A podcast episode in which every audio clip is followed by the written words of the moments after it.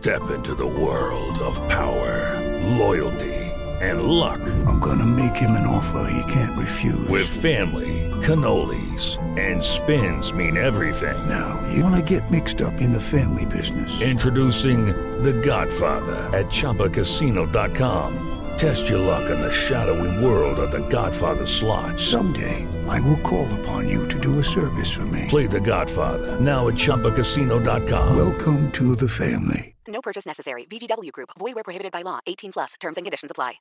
Si tan solo pudiera. ¡Tierra! ¡Fuego! ¡Viento! ¡Agua! ¡Corazón!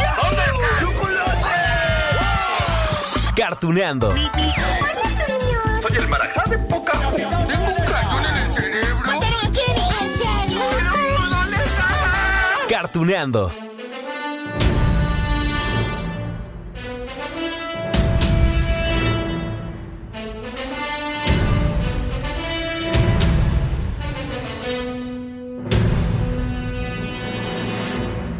Pues amigos de Cartuneando, les dije que hoy tenemos un capítulo especial porque miren, llevamos ya pues más de 45 episodios ya de desde que comenzamos con Dragon Ball, Sailor Moon, Caballeros el Zodiaco, nos saltamos después de Continente porque empezamos a hablar pues sobre los superhéroes, que si Scooby Doo, sobre todo este tipo de situaciones de anime japonés y después las series animadas de Estados Unidos.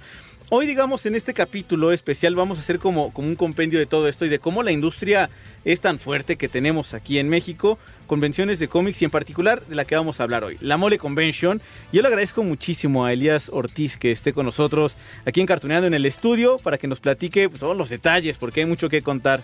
¿Cómo estás, Elías? ¿Qué tal? Buenas tardes. Por acá, Elías Ortiz, conocido como el señor El Pollo. señor Pollo. Eh, ahí, ahí anduvimos con el disfraz en la conferencia de prensa. Y sí, como dices, eh, pues en México se ha forjado una industria alrededor de todos los temas de cultura pop. Eh, muy importante. En los últimos años, para mí, en mi experiencia haciendo la mole, ya ocho años haciendo yo la mole, lleva 24 años el evento. Pero para mí esos ocho años han sido ver cómo esa curva de aprendizaje de los mexicanos, de las compañías, de las licencias y de, lo, y de la gente que hace contenido y de los creadores, pues ha dado resultados impresionantes dentro de, de- de lo que ahora llamamos una industria en México, ¿no? Que eh, se veía como muy lejos, se veía muy inalcanzable. eh, mucha gente que vendía cómics decía yo no puedo vivir de esto. eh, mucha gente que hacía cosplay decía yo tampoco voy a poder vivir de, de ser cosplayer. ¿no? De disfrazarme. eh, de, de- vaya, de, de trabajar, o si, si lo queremos ver así, porque al final es como una profesión, en lo que nos gusta, ¿no? En lo que te gustaba. Y hoy en día es totalmente alcanzable, ¿no? A través de redes sociales y de muchas cosas que han sucedido en la industria, pues puedes vivir de esto, ¿no? O sea, fácilmente, eh, eh, a, a comparación de hace, que te gusta, cinco años, ¿no? Que fíjate, tú llevas ocho años entonces en la dirección de la Mole Convention, que tiene lugar entonces ya este fin de semana, 13, 14 y 15 de, de marzo, ¿no? Aquí en el centro Banamex. Pero estos ocho años que llevas tú, yo creo que yo los defino como estos años vintage, donde sí, por, por supuesto, tenemos mucho material nuevo, cada vez hay más eh, producciones de Estados Unidos, de Japón y de otras partes del mundo, pero muchas de esas producciones, por ejemplo, fíjense ustedes, Netflix nos dice que va a ser He-Man, ¿no? Eh, ya también tenemos a la nueva Shira. Tenemos de regreso a Goku y compañía en Dragon Ball.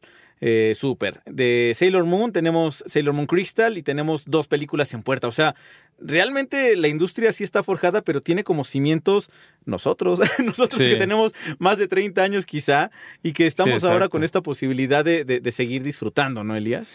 Sí, el- la generación que, que, que está consumiendo ahorita es precisamente la que nació por ahí de los 80s, 70s, 80s, finales de los 70s, 80s, que ahorita está eh, muy clavada en la cultura pop, que le encanta, que le gusta vivir con eso eh, en su vida diaria. Por eso es que hay empresas que eh, crean accesorios para el uso diario, ¿no? Desde, desde un shampoo con figuras que antes era como, ay, es para los niños, ahora ya es para cualquier persona. Oye, ¿no? acabo de ir a- al Sam's a hacer el- la despensa y en la parte de pescados había una charolita de pescados en forma de Mickey Mouse y es como, Órale. claro, o sea, todo, todo, es que es todo, o sea, no es nada más la transmisión de las series y los juguetes que hay de, de Bandai, por ejemplo, en, en su momento, ¿no? Sino también pues, toda la, la industria que hay alrededor.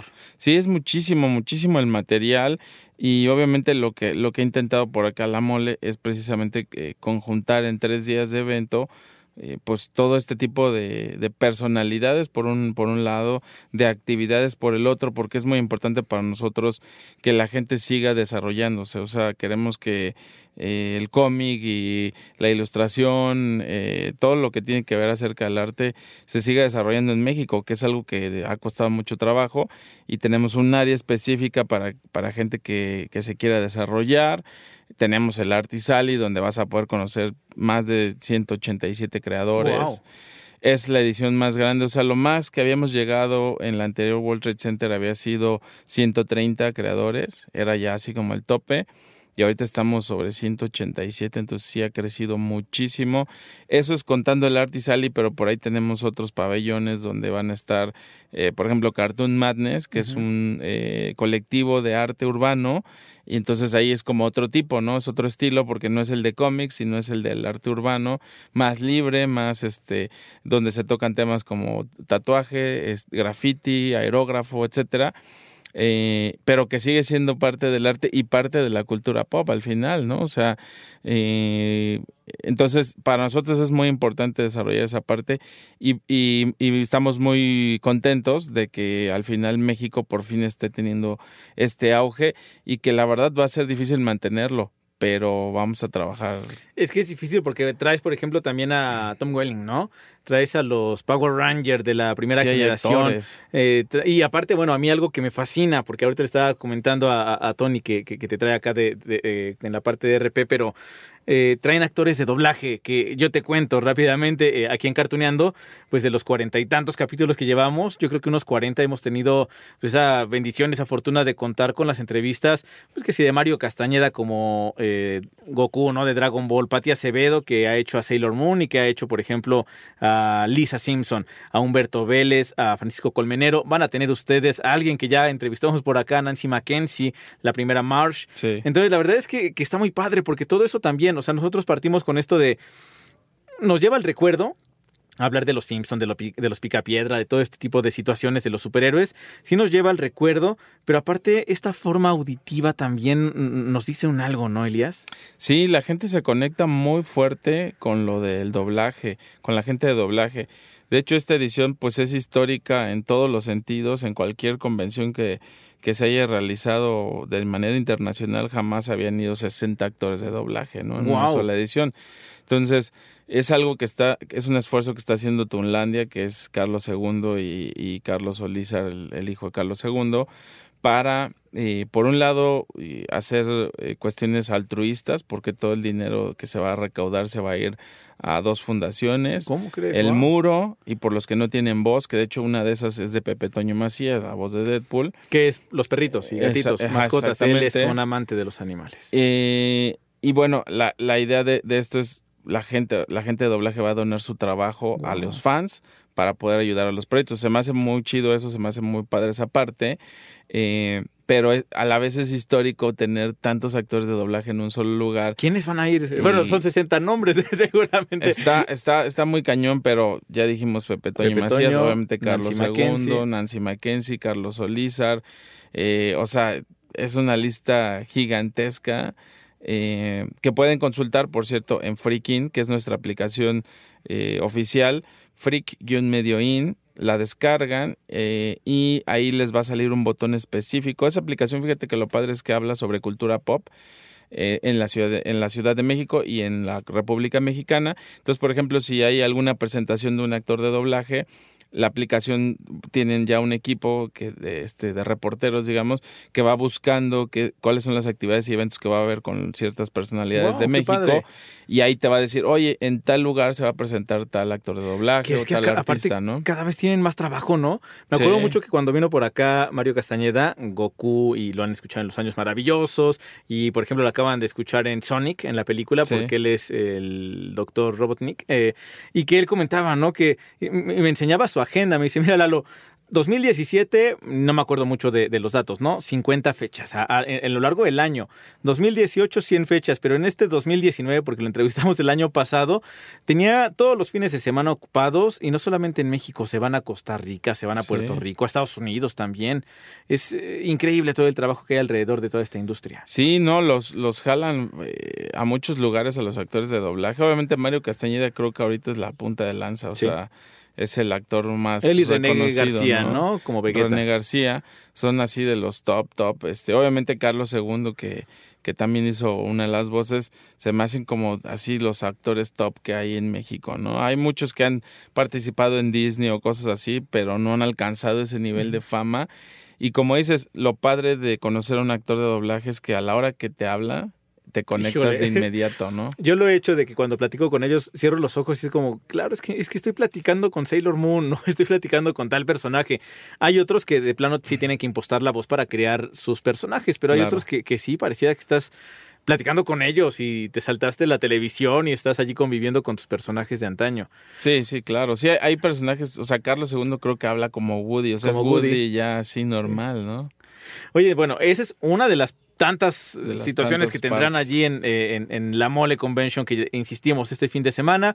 Es en el centro Banamex donde van a estar ustedes. Banamex. Y ya que estábamos hablando, porque hay muchos temas de qué hablar, de Dragon Ball, van a tener un evento especial. 35 años ya de Dragon Ball. Hay un evento de 35 aniversario de Dragon Ball que fíjate que estamos muy contentos de que, de que Bandai en Japón nos mande esa cobertura de presupuesto principalmente, porque pues para hacer este tipo de eventos se necesita bastante dinero y de poder macharlo con la mole, ¿no? Ellos, ellos ya traían el, el evento, incluso pensaban hacerlo po- por, fuera, por su lado, pero obviamente hacer un evento por, por ti solo, eh, si no tienes esa experiencia, en este caso que tiene la mole, pues es muy, es muy, muy complicado, muy estresante y, y puede que no salga tan bien como tú quieres. Entonces decidieron unirse a la mole para hacer esa celebración que solo es sábado y domingo en la sala B del Centro City Banamex. Y bueno, pues van a tener actividades varias, entre esas hay venta de producto de Dragon Ball obviamente, van a tener por ahí lanzamientos que no se habían eh, visto en ninguna parte. Eh, la parte de las de los photo opportunities donde van a llevar varias eh, escenografías de, eh, de que tienen que ver con el anime de Dragon Ball. Y vas a poder sacar obviamente la foto ahí con eso. Y van a tener una una eh, como cámara donde vas a poder gritar eh, Kamehameha y van a intentar eh, como hacer el, el grito más, más fuerte, ¿no? A ver quién tiene el grito más fuerte de Kamehameha. ¿Es récord Guinness? ¿O sería No, no es Guinness, récord Guinness. Ok. Eh, quieren hacerlo para México. Es la primera vez que se hace en México. Lo han hecho en San Diego. eh, y creo que, creo que están preparando precisamente para San Diego el récord Guinness, porque obviamente es un evento que tiene eh, 160 mil visitantes, ¿no? Nosotros vamos a llegar afortunadamente a 50 mil. Eh, todavía estamos ahí en la lucha de ir creciendo, que esperamos obviamente ir po- poder crecer aquí en México, pero lo del récord Guinness es, es allá en San Diego. Aquí es vamos a tratar de hacer el, el más grande de México. de México. Oye, eh, Elías, te veo vestido a ti mucho de, de superhéroes, ¿no? Traes una gorra de Batman, traes tu, tu mochila también de, de superhéroes de, de DC Comics. Eh, ¿A ti te gusta más lo, esta parte de, de superhéroes o...? Fíjate que, que- que ambas partes, yo eh, nací en el 81, eh, entonces me tocó el anime vintage, digamos, Massinger Z, eh, Astro Boy, todo ese tipo de, de- de series, obviamente Los Caballeros del Zodíaco para mí es, como la serie Eh, ¿En serio? favorita. Chócalas. Entonces, todo. este, sí, esa, esa es como para mí la serie favorita, no, no la podía dejar de ver. De hecho, nos acompaña Adriana de Castro en la mole. Sí, es cierto. Eh, Oye, o sea- voy a contar, voy a tener que hacer este paréntesis. Perdóname, Elías. Cuando cumplí 11 o 12 años, ya no me acuerdo, según yo 12, mi papá me llevó a Caritele, que estaba en TV Azteca. Y entonces allí conocí al Carisaurio. Y, Ah, y fue un gran momento, ¿no? Bueno, porque iba a ser mi cumpleaños, creo que yo cumpleaños el domingo y era el sábado el programa, cuando presentaban los Caballeros del Zodíaco a las 8 de la mañana y no importaba que te tenías que levantar a las 7 y media, ¿no? Pero me regalaron mi, mi equipo de espía, ahí el Órale. Carisaurio, pero a Adriana de Castro le perdimos la pista mucho tiempo. Sí, sí se desapareció. Nosotros la anduvimos buscando y Bandai tuvo la fortuna de encontrarla. Yo creo que por ahí con alguna relación que tienen, eh, con alguna marca. Y la van a la van a tener ¿Y qué es dentro de la venta. Pues creo que se dedica como a negocios, o sea, está completamente Ya, fuera del espectáculo, pero es un ícono de los noventas para los chavos, ¿no? Bueno, para que nosotros. vaya con el carisaurio, por favor. Fíjate Oye, que el carisario fueron varias personas, porque tengo un Ah. amigo que fue el carisaurio, serio? ¿no? Eh, pero ya como tal la botarga y eso no existe, o sea, ya eso lo, lo descartó este TV Azteca. ¿no? Y va a ir cositas también. Cositas también que se anunció precisamente ayer, eh, que, que creo yo que de esa época pues, son los dos iconos, ¿no? Digo, ya nada más faltaría Tatiana, pero esa sí va muy enfocada a los niños, esa sí no creo que bueno, le haga porque tanto. no vive todavía el tío Gamboín y el gato GC, que si no. Sí, bueno, el gato GC a lo mejor sí viva, seguro era un chavo y seguro eh, por ahí sigue, ¿no? Pero sí, por lo menos estos dos iconos que, que todavía están eh, vivos van Y que a estar. Cositas regresó aparte. Tiene su canal de YouTube, ¿no? Sí, tiene ya su canal de YouTube, este, le va muy chido. Es una persona en verdad tan agradable que te, te enamora, o sea, te, te, te quieres quedar con ella, sientes que es tu mamá, ¿no? O sea, de verdad te... Yo la entrevisté, me tocó entrevistarla en, eh, en un live de La Mole, ahí para Facebook, y en verdad es como... Te empiezas a reír porque te pasa lo del doblaje, ¿no? Que la empiezas a escuchar y te empieza a hablar, tiene una voz como tan melodiosa. Yo creo que no he escuchado a, a nadie de los de doblaje ni a nadie de, de, eh, de la televisión tener esa voz así que te envuelve totalmente la ¿Ya voz, hace ¿no? doblaje? Ella no hace doblaje, no hace doblaje, doblaje, ¿verdad? ella, de hecho nos platicaba la historia, está muy padre, eh, que, que le- ella era maestra, o sea, realmente es maestra de profesión. Guau, Entonces- la vocación la trae. Ajá, o sea, ya ella estudió para eso y de repente la vieron y los del canal y dijeron, es que necesitamos una sección donde eh, puedan eh, enseñar a hacer manualidades, ¿no? A los niños. Pues agárrate a esta, a esta maestra porque precisamente por la voz y la agarran y dice que la, ayu- que le ayudaban su familia completa, o sea que son como 11 miembros de la familia, todos le ayudaban para hacer las manualidades porque a veces en un día grababan seis o siete programas porque eran cápsulas de cinco Sí. minutos, ¿no? Entonces necesitaba hacer lo de lo de seis o siete programas, todas las manualidades para poderlas grabar. No, dice que era un- una locura, Una locura. pero pues que le iba muy chido, bueno, ¿no? pero ¿cuántos no aprendimos a recortar con tijeras de puntita chata con ella? Exactamente, exactamente. Sí, y eso. Y verla allí, la vamos a ver. La vamos a ver ahí, va a estar dos días ella, es sábado y domingo. Así es que pues ahí preparados. Eh, Adriana de Castro solo va a estar el sábado, todo indica. Estamos viendo si se lanza el domingo, pero de menos sábado va a estar para la presentación precisamente de la nueva línea de Caballeros de Zodíaco de Bandai. Eh, que eh, digo, pues es que, que- que- quién mejor que para presentar Claro. eso, ¿no? Wow, es que es ensueño. Aparte, digo, los Caballeros del Zodíaco, que también era lo que te comentaba también. O sea, estamos en esta época vintage donde estamos esperando que en algún momento salga la saga Omega eh, en anime. Sí, ojalá. Eh, sigue ahí en, en manga, todavía continuando con la historia, con Ofiuco y tal. Pero los juguetes de Bandai. Híjole, es que me acuerdo que antes costaban 100 pesos, ¿no? 100 bueno, en aquel entonces, eh, cuando yo tenía 12, os- hace muchos años, pero, pero ahora cuestan 3.500, 4.500. Por supuesto que ya el material es distinto y también las articulaciones diferentes. Sí, no, ahora yo creo que sí es un lujo. Yo tengo algunas piezas dentro de la colección y es un lujo, la verdad. Eh, ver, ver el, sobre todo la figura que tanto te gusta, que tanto te gustó por muchos años, en una, en una especie de articulas, de figura articulada que representa totalmente el anime. No es, no es como, o sea, es- sí es muy, muy vintage tener un caballero del zodiaco de los que costaban 100 pesos, como dices, pero pues estaban Muy así, rígidos. ¿no? Muy rígidos y no podías hacer una pose como que realmente Sí, de eso se trataba No, el anime, les ¿no? cambias la mano, la peluca, bueno, el Sí, cabello. eh, la- los ojos, la cara, o sea, todo, ¿no? Es un... La verdad sí es una chulaza, sí vale la pena. Yo no me he metido de lleno, pero tengo unas 8 o 10 figuras. Es que cuando empiezas con esta onda de, de la colección, los Funcos, por ejemplo, ¿no? O sea, hay Sí. como mil. Entonces, si quieres juntar 10 de una colección, ya después resulta que hay muchas más. Oye, Elías, eh, y también ustedes traen esta otra convención de, de- de juguetes, ¿no? De los juguetes de Unboxing. Toy Convention también la hemos hecho. Y allí trajeron también todo esto de las armaduras de los caballeros del Zodíaco, ¿no? Eh, trajimos eh, principalmente la armadura de Alpha, que fue el, el- el caballero que se estrenaba, digamos, la figura se estrenaba en, esos, en ese tiempo, el año pasado.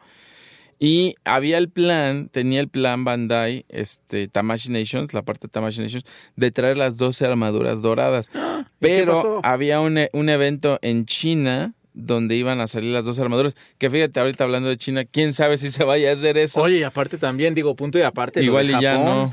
Que también en Japón, hablando de la industria, y perdonen ustedes que, me salte de un punto a otro, amigos de Cartuneando, pero en, en Japón, en los Juegos Olímpicos, pues muchos de los embajadores era Mario Bros, era Pikachu, o sea, estos personajes con los que hemos convivido y que hemos tocado aquí en Cartuneando, y que ahora también podría ser que no se realicen los Juegos Olímpicos, ya lo veremos en mayo. Sí, caray, está, está difícil la situación por allá en Asia. eh, y bueno, no se pudo precisamente por ese evento, pero es- eh, tienen como la, la certeza de que probablemente el próximo año vengan las 12 armaduras doradas. Uy, uy, uy. que va a ser una locura, porque aparte no era nada más exhibida la, la armadura, sino que iban a ser el tipo del santuario, o sea, iban a ser las Dios 12 mío. casas, iban a hacer el reloj, y el reloj iba a estar prendiendo y apagando durante, el, durante todo el día, o sea, se iba a ir a- eh, con un timer apagando la, la, la llama poco a poquito hasta llegar a- al cero, ¿no? Entonces, una chulada, digo, para uno que lo Sí, vivió, claro. se te iba a enchinar la piel de ver el reloj y las dos armaduras. ¿Sabes qué? Que, que aparte, insisto con todo esto de cómo la industria se mueve alrededor de, de todos estos personajes, porque por ejemplo me acuerdo que en algún momento está el día de Sailor Moon. Y por ahí por el Teatro de los Ferrocarrileros o el Sindicato de los Ferrocarrileros hicieron un evento que no le apostaban quizá que iba a ir tanta gente. Y a la mera hora, o sea, ya eran como tres vueltas. Pero realmente hay muchísima gente que, no solamente con Dragon Ball o los Caballeros del Zodiaco, Sailor Moon, o sea, los, los superhéroes, ¿no? Por eso tenemos la película más taquillera en la historia del cine, pues es Avengers Endgame. Sí, sí. y, y estamos hablando que estamos apostándole a que La Mujer Maravilla tenga una muy buena película en 1984, o queremos ver a, a Morbius también, o queremos ver todos Se estos personajes, ¿no? Que, que al final nos han acompañado. Y no solamente ellos, o sea, cuando hablamos hace poquito de, de Mickey Mouse, pues Mickey Mouse llevamos 92 años hablando de él o disfrutándolo, o Garfield, que Sí, también, sí, ¿no? claro. O sea, son puros personajes que nos remiten a, situaciones especiales en nuestra vida. De hecho, viene la voz de Garfield, Sandro Larenas, la voz. eh, ¿Con ustedes en- viene? En el español. viene, favor, viene, con nos- viene con nosotros. Va a estar ahí los tres días acompañándonos. eh, él viene desde Chile, si no me equivoco. Y bueno, pues eh, a, a ver, a ver quién, quién más odia los lunes tanto como él, ¿no? Dios mío, dime por favor que me van a poder entrevistar a, a este señor. Es, es que son seguramente, íconos, ¿no? seguramente. Sí, es un Fíjate que ícono. Eh, aquí en la primera temporada de Cartooneando entrevistamos a Cecilia Gispert desde. Argentina, que es Candy Candy. Y, y- y en la plática, la hicimos en esta misma cabina, donde estamos platicando en este momento con, con Elías Ortiz, que él es eh, director general de la Mole Convention, y platicábamos con ella y, y decía, pues es que yo por muchos años no sabía que era famosa, o sea, acá en Argentina Candy Candy pasó sin pena ni gloria, hasta que un compañero fue a Perú y se dio cuenta que Candy Candy era pues, un personaje Claro. icónico y vino a preguntarme, oye, ¿tú sabes quién es la voz de Candy Candy? Y ella, pues soy yo, no inventes, que no sé qué tal. O sea, hay, hay muchas veces que, que- que toda Latinoamérica, hablando por regiones, pues se unen Sí. a este tipo de, de- de voces hablando de eso o de las caricaturas como tal. Sí, de hecho hay mucha gente que nos visita de, de otras partes del mundo, eh, princi- principalmente de Sudamérica, y creo que también esa parte es importante para ellos, porque muchas caricaturas eran dobladas al español aquí en México y les llegaban a ellos directamente así, ¿no? O sea, no había otra retraducción para otro país. Este, entonces, pues, mucha gente sigue conectando con ese contenido. Y en los cómics, como decías, lo de Avengers Endgame, importante mencionar que viene Jim Starlin, que es el creador de Thanos y de esa historia del, del guantelete infinito, ¿no? Eh, de hecho, sale en la película, no sé si recuerdas la escena, donde una vez que según están como eh, en un grupo de apoyo para los que se desaparecieron, ¿no? Para hablar de, no, yo perdí a tantos, yo Ujú. perdí a estos. Ahí sale él, o sea, no es eh, una persona tan conocida, pero salió en un cameo ahí de 20 Cuando segundos. está con el Capitán América. Exactamente, ahí sale Ay, Jim ¿cómo Starlin, es un, uno que es totalmente calvo.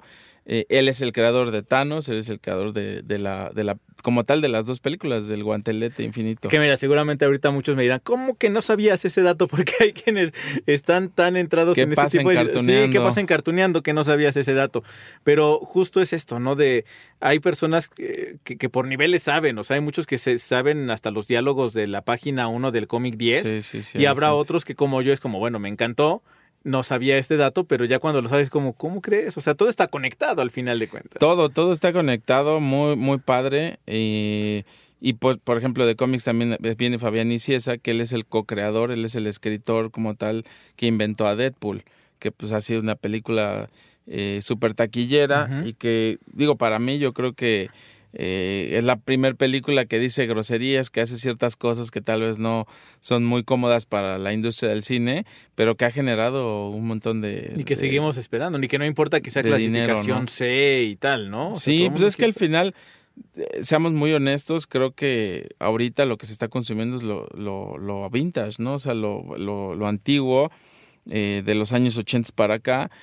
Eh, hay una, yo digo que hay una como recesión creativa, entonces pues hay que agarrar contenido de- y de dónde agarramos, pues si todo esto está bueno, ¿por qué no lo agarramos, no?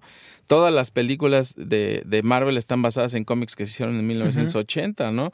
A excepción de Civil War, que es un cómic del 2000, pero también estamos hablando de Mark Millar, que es un escritor, para mí eh, es, es como el Alan Moore, este Mark Millar, este Grant Morrison, o sea, gente que es demasiado creativa y que puede hacer historias increíbles, ¿no? Entonces, Aparte es reinventar un personaje que llevamos conociéndolos a los superhéroes. O sea, Superman, pues también más de 80 años. Y, y- y son personajes que quizá ya los vimos en todas las aventuras, que en todos los planetas que pudieron haber eh, estado o las muertes y resucitaron y tal. Pero el hecho de, de refrescarlo es un gran trabajo. Sí, no, o sea, están, le están tratando de agarrar la onda, ¿no? Porque, por ejemplo, Wonder Woman es de 1934, ¿no? Entonces, 38, perdón. Ujú. Entonces, imagínate, o sea, estamos hablando de, de que... Y que hay una historia muy padre atrás de viene una Wonder Woman. película de, de, ese, de ese estilo que, a ver, cuéntanos. Es que es la película del creador que estoy tratando de recordar cómo se llamaba esta película, pero habla del creador de, Ah, de, Wonder Woman. Wonder sí, Woman. sí, sí, sí, un escritor, ¿no? Que, Eh, que- que, era- luchaba por las mujeres, por eso quería y que sacar a Wonder dos, es- Woman. bueno, una esposa, era un, tria- un triángulo amoroso allí, Sí, pero por sí. eso de ahí surgió Wonder Woman, ¿no? Y aparte que, bueno, toda la vestimenta pues era prácticamente una sex shop, Sí. porque así se la imaginaban, pero pues, hay historia detrás Muy, de muy, chi- muy chida esa película, sí se las recomiendo. No me acuerdo el nombre, el, doctor no sé qué, eh, pero muy, muy buena. Y ahí cuentan precisamente la historia del cómic y cómo no dejaban en ese entonces que las mujeres eh, salieran como principales en cómics, ¿no? O sea, no dejaban que fuera un personaje eh, de... eh, de cómics que fuera una mujer la, la que fuera la titular, ¿no? Digamos. Y bueno, ahora ya este, dejan eso, ¿no? Es do- Profesor Marston and the Wonder Woman. Es la película del 2017. Es un drama y la verdad es que sí está Muy bastante buena. recomendable. Porque justo de eso nos habla, o sea, cómo han, pues, eh, surgido todos estos personajes y nos han acompañado. O sea, cuando hablábamos, por ejemplo, también de Mickey Mouse, eh, como también Walt Disney, pues era como un intento de, de que como ya le habían robado los derechos de Osvaldo, que era un conejo, Sí. pues ahora vamos a crear a, a Mickey Mouse y lo, lo puso en todo, hasta en fantasía que realmente esa película iba a ser para Tontín de Blancanieves, pero pues él la quiso poner hasta que el público adoró a Mickey Mouse y hoy en 2020 seguimos hablando de estos personajes. Sí, está muy cañón, la neta, está muy, muy cañón. Eh, pero, pero te digo, hay una recesión creativa y la verdad es que ah, pa- para mí está súper chido porque creo que así más generaciones van a poder conocer con lo que vimos nosotros, ¿no? Eh, a través de nuevas cosas, de, de cosas que se están refrescando. Como dices, viene la serie de He-Man, las películas pues, están basadas en cómics de los 80, la gran mayoría. Y todo, todo este, este refresh que le están dando a todas las series a través de la televisión y de, y de las películas, eh, ha tenido un éxito rotundo. O sea, le gusta a la gente más grande y también a los niños les gusta. Entonces, creo que no estamos tan mal en la generación que estábamos. Aparte, no sé si te ocurre, Elías, pero es como, ay, pero es que vamos a fijarnos en lo nuevo, entre comillas. Bob Esponja, y Bob Esponja es 20 años, Rugrats son 20 años también, o sea, ya novedades sí no hay tantas, como Sí, no. insistes tú, sí hay como esa recesión creativa. Sí, desafortunadamente creo que esto es a nivel global, o sea, obviamente eh, no, no hay tantos eh, creadores y creo yo que también ahora debe apostar el cine y la televisión y lo está haciendo a gente que es independiente, o sea, que no es precisamente una marca como DC, como Marvel, este, algo conocido, sino que es alguien que está ahora sí en su, en su, este, en su escritorio haciendo una historia nueva y, que le apuesten a eso. No hay mucha gente talentosa en México, en muchas partes del mundo, que está haciendo historias y hay muchos cómics en español, hay muchos cómics en inglés y de, de todos idiomas que seguramente en un futuro van a ser tomados en cuenta como películas porque están muy bien estructurados, ¿no? O sea, son cosas, son obras de arte, ¿no? Obras maestras. Entonces, poco a poco eso va a ir saliendo. Creo que ahorita todavía estamos todos con, no, se van a hacer todas las películas de Marvel posibles, pero el día que salga la película de Spawn, por ejemplo, que es un cómic independiente, el más,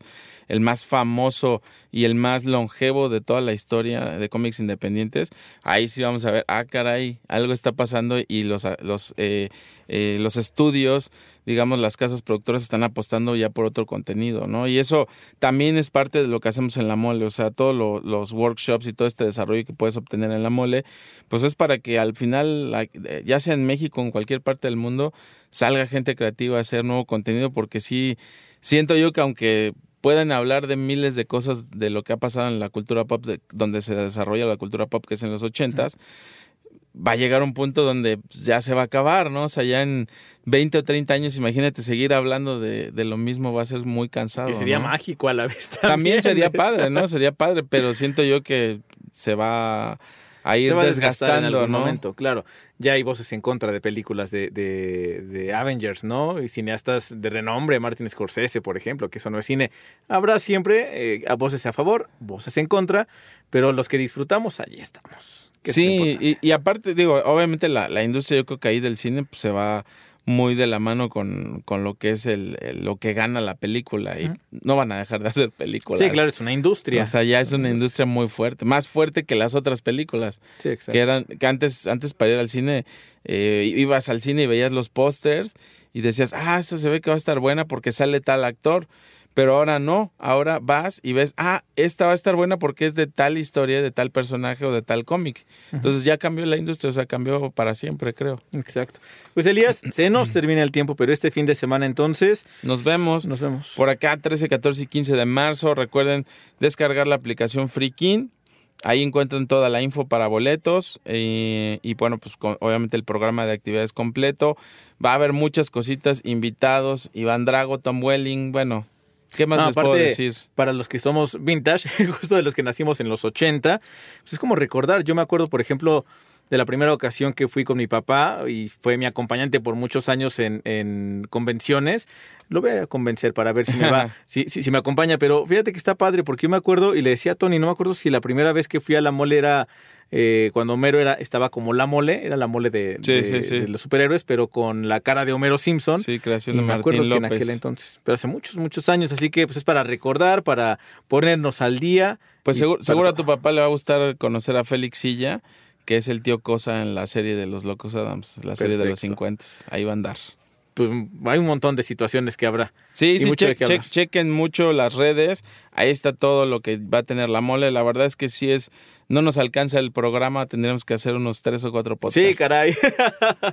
Pero hablaremos próximamente para cuando sea lo de los caballeros del zodiaco o cuáles son los planes que hay, porque aparte, me imagino, ustedes terminan el 15 de marzo, pero el 16 ya están trabajando en lo que vendrá en 2021. Ya estamos para 2021. Sí, es un trabajo de tiempo completo esto. Eh, algo muy padre y bueno, pues esperamos sorprenderlos ahorita en esta edición de la mole, número 52 ya, este, en 24 años. Obviamente se hacían varias al año eh, y bueno, para el 2021 venir fuerte. Sí, ahorita ya es anual desde el año pasado, antepasado, perdón. Perfecto, pues Elías Ortiz, un placer platicar contigo, más porque pues con esto de los Caballeros del Zodiaco ya, ya somos, bueno, eh. fanáticos. ¿Cuál era tu favorito? Eh, mi favorito eh, de bronce, Cisne. ¿Cisne? Cisne. El mío era Andrómeda y bueno, Leo, pues por mi eh, signo zodiacal. Y Acuario también. ¿En serio? El mío. También lo tengo en la figurita de los vintage anteriores. Bien, entonces, pues muchas gracias por la invitación muchas gracias. aquí a Cartoneando. Y ya estaremos próximamente platicando más. Claro que sí. Gracias, Elías.